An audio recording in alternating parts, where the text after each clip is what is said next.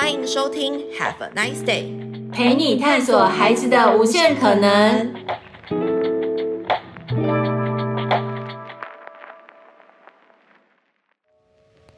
欢迎收听 Have a nice day 聊亲子。今天是 Coco 老师亲子观察系列，我是 Coco 老师。很久没有在节目里面跟大家聊聊天了，因为那个平常都是你要妈跟莎莎陪伴大家，只要我出现的节目，就代表一定有好玩的事情发生。今年我一直在想说，到底可以跟大家聊些什么，所以我心里面觉得，干脆来让一些我的心理师好朋友来跟大家聊一聊，到底小孩的心理情绪跟各个面向的议题，我们。可以怎么面对？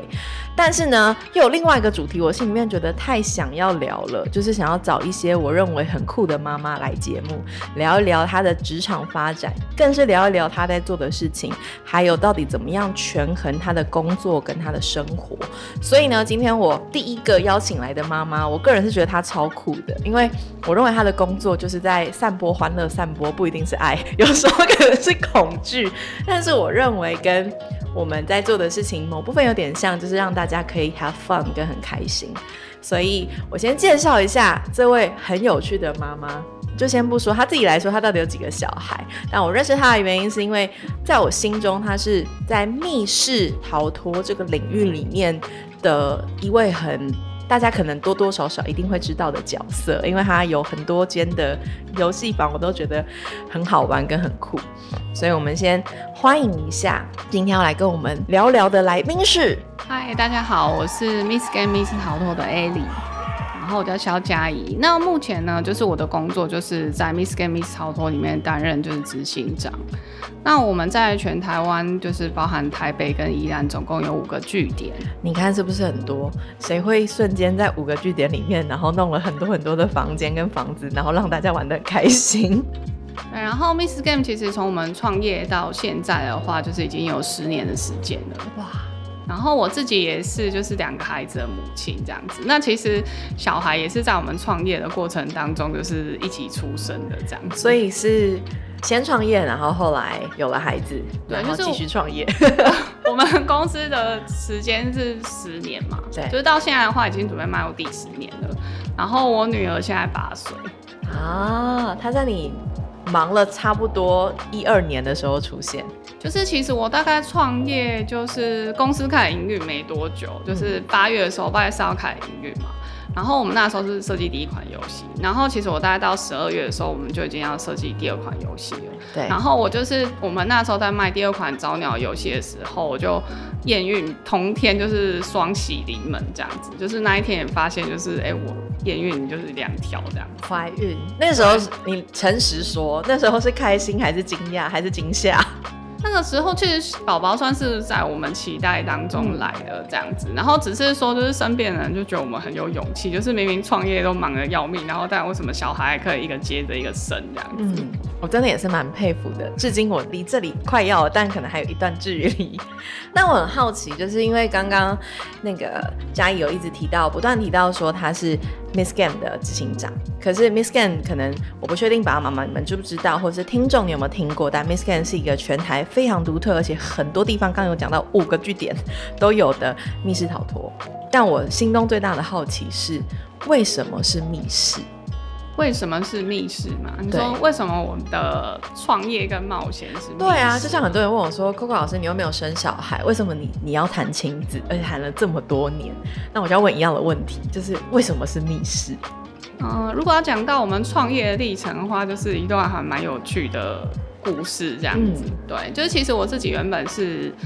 就是一个非常跳，我跟我先生都非常的跳通。他是一个房仲业者，然后我自己是在就是台湾四大就最大的会计师事务所工作了七年。嗯，然后会计师事务所其实是一个很保守的工作，这样子，跟感觉很常要加班。对，然后那个时候其实是工作到了一个就是准备往上升，嗯，要不就是可能要就是做一些工作转换这样。然后那个时候我们也想要生小孩，嗯，然后但是因为事务所工作非常的繁忙。所以就是很有可能，如果继续待在里面的话，小孩会生不出来，这样就是真的会生不出小孩来。嗯，对，就是我们其实看到蛮多同事，就是他们就是会有过劳，对对对对，遇到一些就是生育的状况这样子。对，然后但我们那个时候同时是我们有一群，就是因为办活动，就是那时候办一个青商世界大会，嗯、所以认识了一群很厉害的国际职工。然后跟他们就是感情好了之后，他们就是每个假日，就是我加班之余，他们都会来我们家玩桌游。嗯，然后有一天就是我妹妹就就是 book 了一个就是台湾的那个时候是第一个密室逃脱，然后他是从日本引进的，然后当时是一票难求。所以他其实是在我们去玩的时候是五月，对。然后但半年前的时候他就先买了这个票，然后我先生看到之后他就觉得说，密室逃脱就是为什么六百五十块这么贵，然后十个人，然后还可以满团成这样，就是半年前，嗯，就一票难求。然后他那时候就认真去研究，他就忽然觉得说，哎、欸，这个东西好像真的可以就是创业这样子。其实蛮符合先生某部分的能力，就是找到一间房子。他以前根本就要卖掉它，但现在根本叫做改造它。对，但是他现在他有一个技能是，他其实是电机系的。哇，所以他还可以做机关。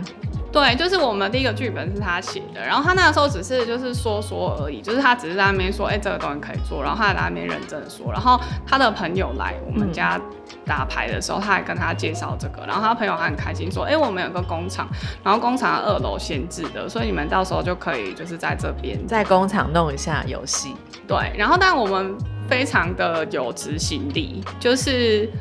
我们其实去玩密室逃脱的早上是玩密室逃脱，但下午我们都去工厂场看。你们根本就是先看一下人家怎么做，然后呢就决定要把它弄出来。对，然后但是那个时候我先下来只是说说而已，然后我本来就想说哦，好吧，反正就说说而已这样。然后但有一天我就回去加班，然后我就加班完之后我就从八点睡到十一点，然后。醒来之后，他要跟我说：“哎、欸，我跟你说，我那个 Miss 局就是他我们这个游戏的第一个角色的剧本，第一间密室的剧本他已经写好了。然后这是一个双重人格的故事，然后里面他还有设定了大型的机关。对啊，双重人格不就如同你老公吗？因为他可能头脑没有想到要写，结果他另外一个人自己已经写完了，是这个概念吗？然后那时候很有趣，是讲完之后我们就召，我就召集了，就是我跟我们一起玩密室逃脱的朋友们，嗯、然后就来我们家开会。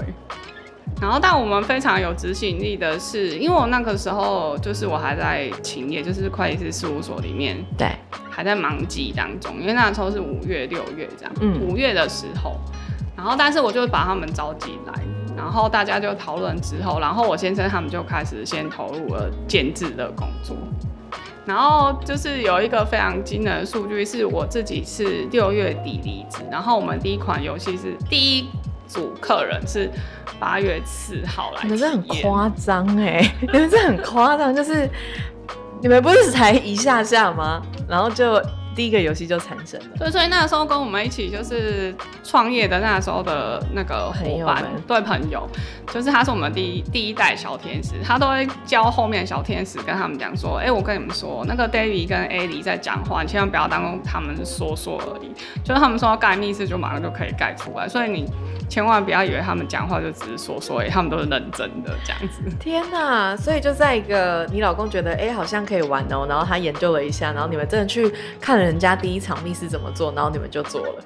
对，就是他那时候觉得说，因为像日本的话是他们很喜欢玩字谜，对，所以就是其实，在密室逃脱里那个密室里面，它是各式各样的字谜被放在不一样的地方。嗯、但是我老公就说，他觉得因为他自己是电机系的，所以他还可以就是在做其他就是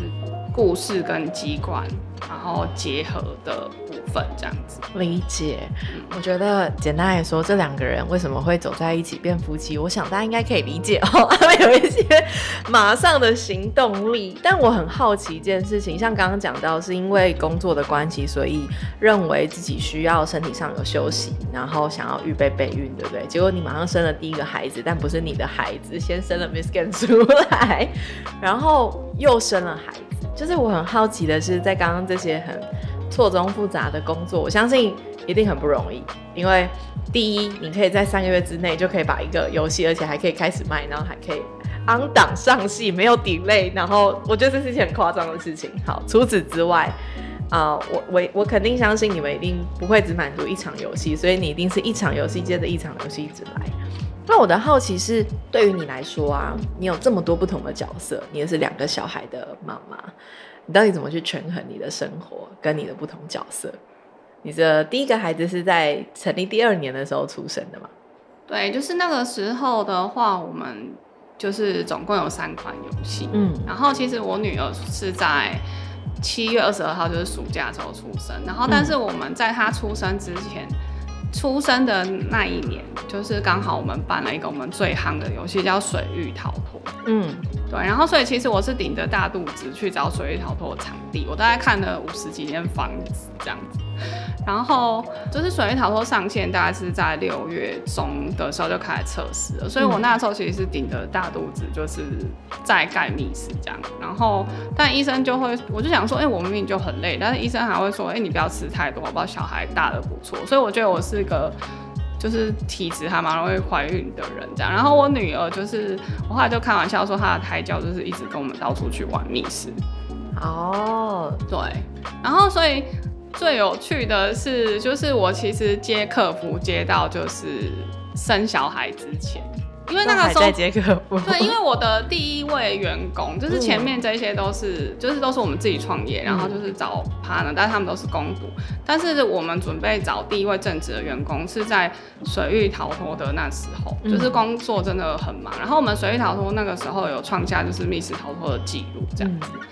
然后，所以那时候我们就决定找了一个正职。然后我就开玩笑说，我的第一个员工跟我女儿一样大，因为他其实是在我羊水破的那一天早上，我面试他。天哪！然后他就说：“哎、欸，我们他回去确认一下，然后我会通知他，就是他就是说他再去跟他前面的工作确认一下，他应该可以进来，然后他会再联络我这样。然后就你生完之后刚好他联络你吗？就是。那天聊完之后，然后我就去生了，然后生了之后，就是我就剖腹产，就是在产房里面，就在病房里这样。然后他就跟我，他就传简讯跟我说，哎、他确定可以进来了。然后就回答他说，哦，好，就是我已经生小孩了，那请你六天之后到月子中心找我这样子。天哪！然后就是我们很喜欢讲的故事是，就是因为其实我接客服接到就是生之前，但是因为那个时候水头非常的夯，所以平均一天大家可以接四五十通电话，大概五分钟就会接一通电话。天哪！然后可是后来就是我妹妹她就上来帮我这样子，然后我们很喜欢讲一个故事，是我们在产房就是吸吸土的时候，她一直在旁边，Miss 跟 Miss 逃脱你好，然后接电话，所以你在那边。然后对，就是我在旁边就有一个人在那边说：“Hi Miss Good，你好。”对，然后医生还叫他说：“就是陪我起来走一走。”然后走一走之后电话就会响，然后他就接，然后他就要开这个电脑过来登记。然后但是那个我后来的妹婿，就是那时候的男朋友，他就说：“天哪，这个姐妹实在是太了不起了！因为就是我一边那边吸吸吐，然后听到某一通电话是。”就是我这两个礼拜接的，然后我还看讲说，哎、欸，那个就是一边那边吸吸吐，然后一边跟他说，哎、欸，那个客人就是前几天打来这样怎样怎样之类的，怎么这么好笑？然后最好笑的是，就是我准备要生了，然后他因为怕吵到，就是后来隔壁有其他产房的产妇进来，对，然后他为了怕吵到他，所以他就跑去躲在就是走、就是、走道，对，就是躲在医院的走廊，然后还吓到护士这样子。大家听到这段故事，完全不用意外，这完全就是一个创业妈妈的工作日常。对，然后其实后来生了之后，就是我常会说，就是我，嗯，我的一对儿女，就是他们是算是我的 lucky star 这样子，就是每次小孩出生之后，公司就会带迎来一波业绩的高峰这样子。所以你下一次再迎来业绩的高峰的时候。就生第二个小孩的时候，对不对？照这个逻辑，对。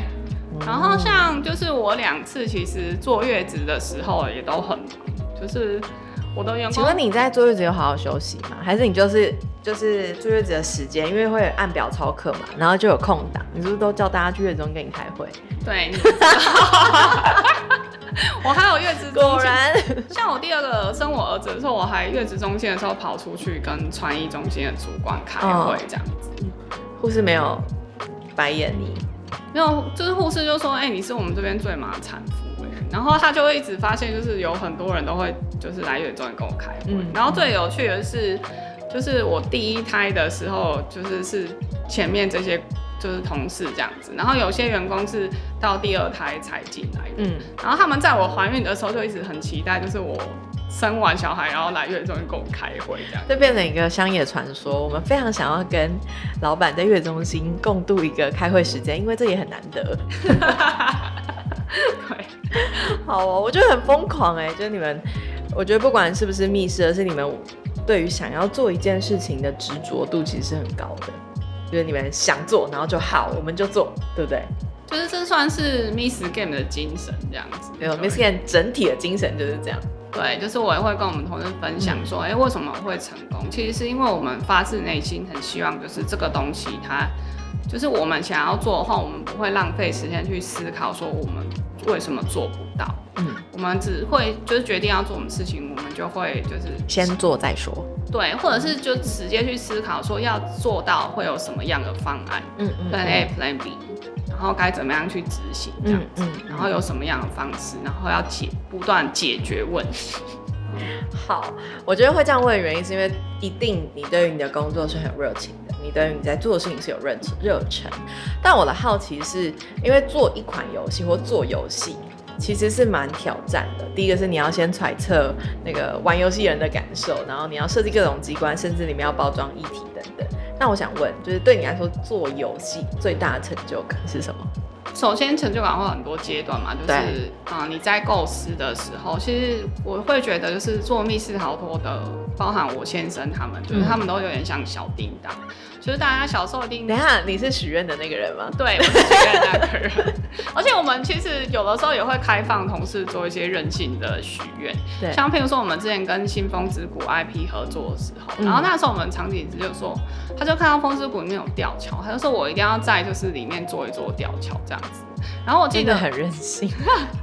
然后，但我们后来就真的把就是那个吊桥做出来哦。Oh. 对，然后我还记得，就是我那时候在面试其他人的时候，就跟他讲说，哎、欸、，Miss Game 可以给大家空间，就进来同事他想要做到的吊桥，然后他的反应就跟你一样，就是哈，可以这么任性嘛？然后说对，然后我们大家就会一起帮他完成他的梦想，这样子。嗯，嗯对。所以回过头来，就是对你个人呢？对我个人的话，因为其实公司现在就是已经迈入第十年了，那前面的成就感当然是来自就是作品的完成，嗯、然后但是我现在自己其实作品的部分我都会比较在 brainstorm 部分我都比较下放给就是我的团队去执行这样子，嗯、然后我反而个人觉得就是经营一家企业到现在会变成是我个人会比较多就是企业责任。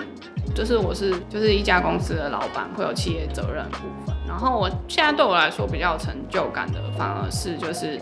公司现在是非常稳定的在成长。然后我是可以就是真的真正的照顾到我的员工。嗯。然后因为我自己也成家立业，也有两个小孩。那其实像当初跟我们一起玩的同就是朋友，就是那些国际职工。然后像里面有一个小女生，她当初是小女生。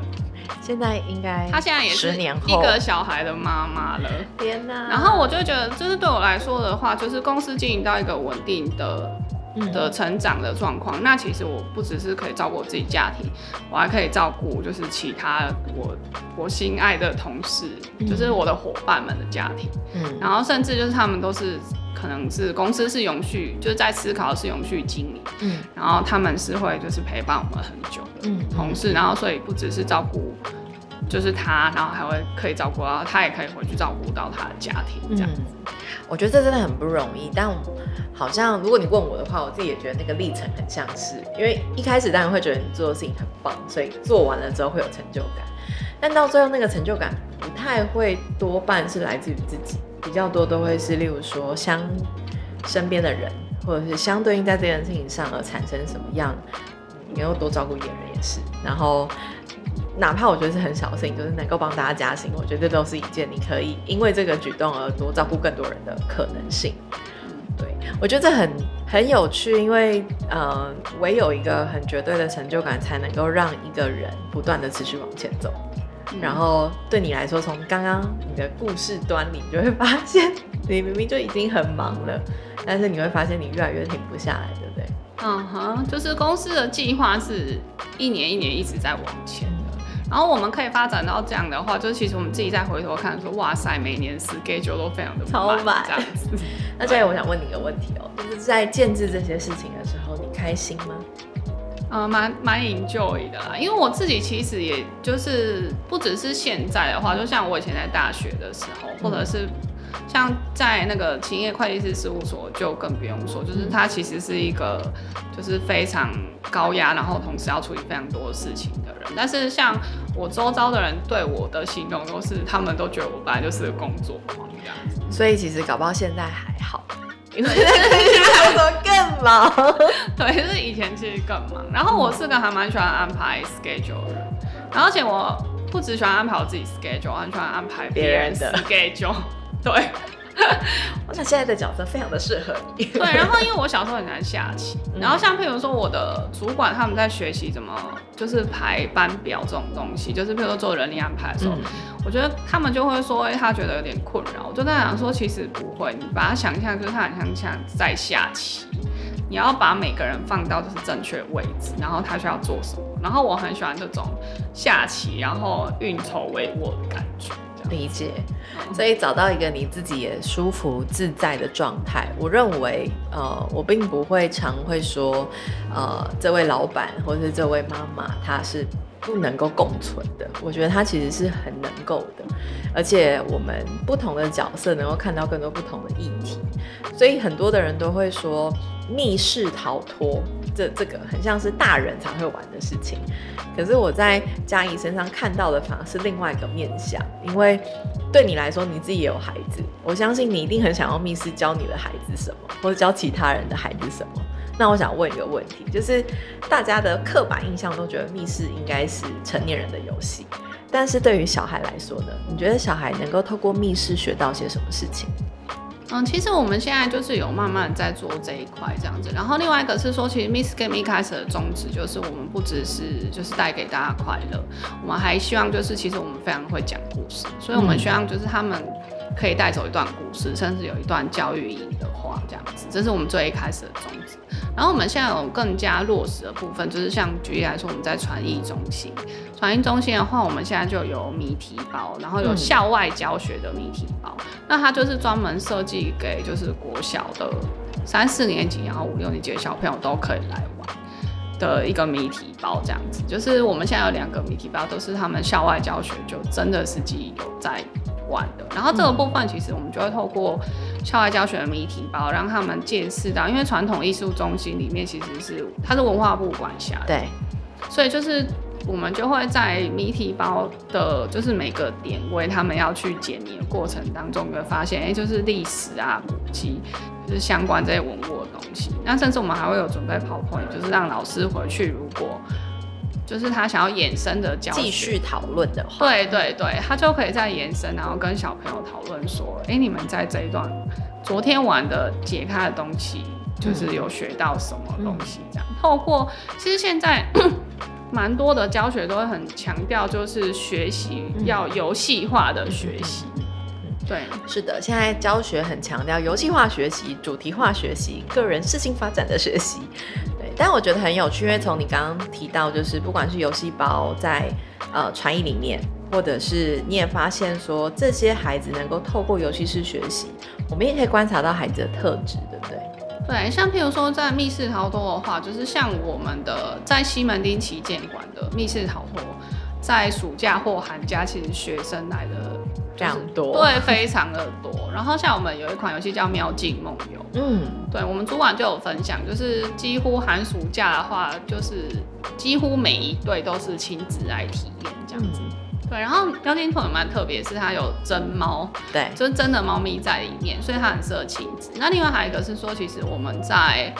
就是密室的里面，我们也有传递一些就是关于猫咪的知识这样子。然后另外我们也有传递就是领养代替就是购买，对对对，这样的讯息在里面。嗯，然后所以其实小朋友他透过就是动手去做啊，然后跟家人互动的部分，他也可以学习到就是跟猫咪相关的知识，这样子。我觉得这是一个很典型的例子，因为喵镜梦游基本上，如果你要谈动物友善，嗯，然后跟大家一直在谈的议题就是，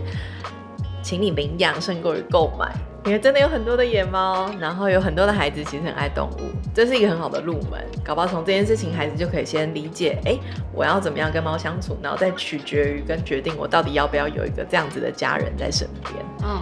，OK。那我想要问，因为除了这个以外，我非常相信嘉怡一定很在乎小孩的不同面向的发展，不然你不会想要做这些。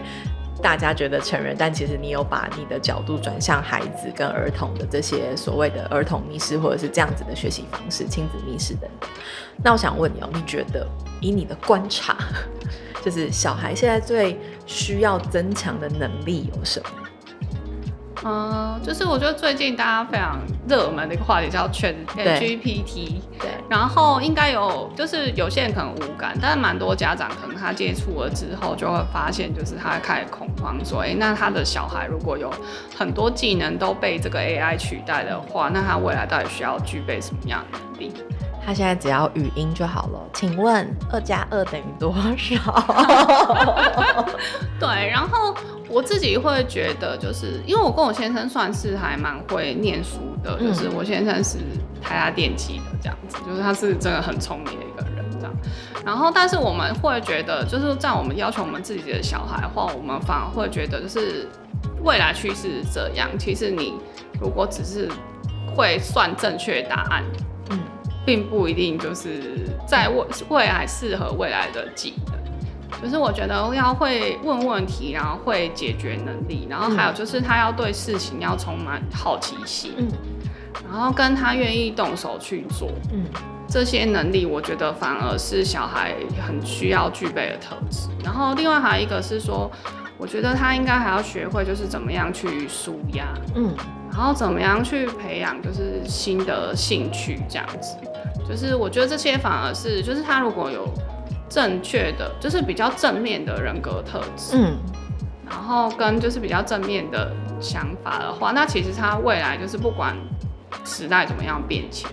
然后他都可以找到一个他属于他自己的角度，就是角色或者是位置去适应。嗯，我觉得这个是我自己对我的小孩比较会期许的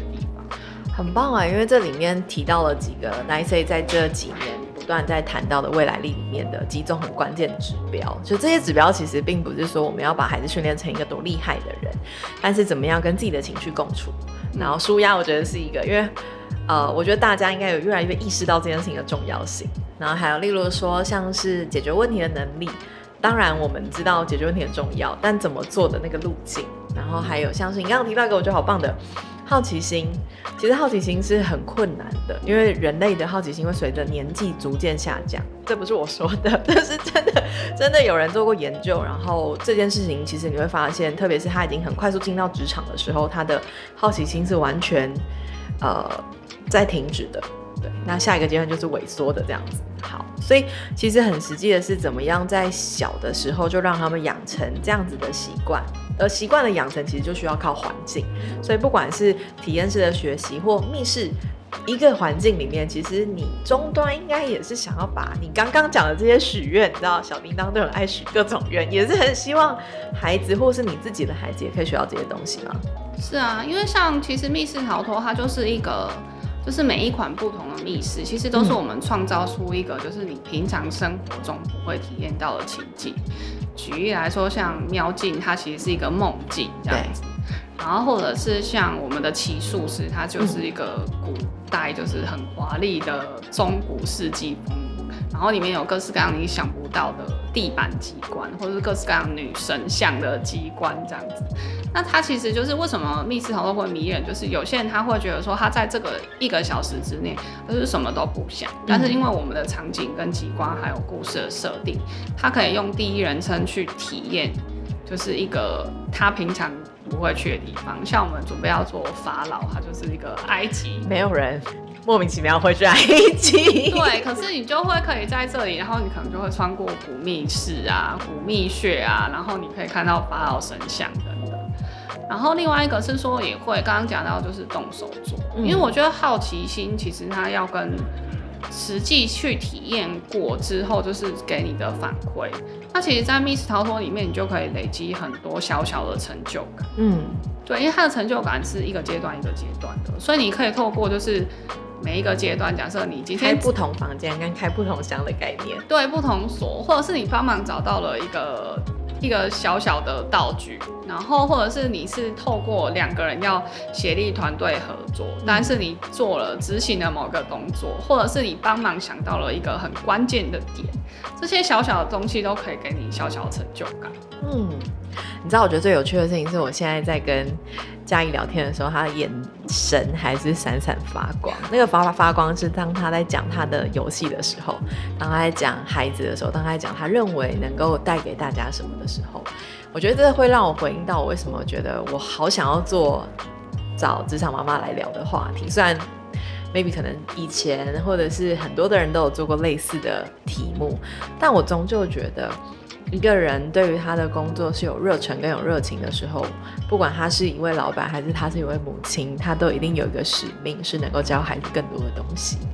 所以今天我们问了好多很关键性的问题，然后基本上 Miss Game 的游戏在 Nice 跟防闹上你都会找得到，而接下来还有更多好玩的游戏在两个平台上也都找得到。我们最终端就是希望让小朋友可以在这样子所谓的一个。管理或者是一个房间里，或是一个已经被规划跟设计的设计里面，能够让孩子学到更多，不只是游戏内的内容，更是能够找到他自己探索世界的机会。所以今天呢，这集节目就到这里了。下一次呢，再推荐第二个我也认为很酷的妈妈来跟大家分享，在职场跟她自己到底发生了些什么事情。所以希望今天这集的节目听了会喜欢，然后有任何的问题跟有任何刚刚我们提到的事情，在 Nice 上跟方道上你都找得到。所以我们预备要跟大家说拜拜，祝大家 Have a nice day。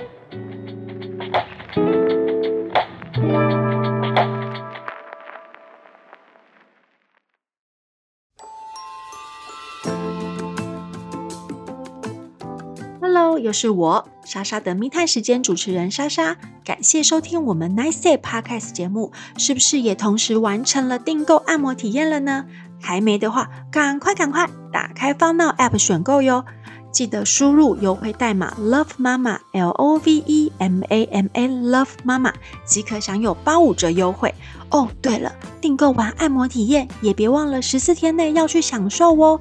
祝听众朋友们母亲节快乐，按摩愉快！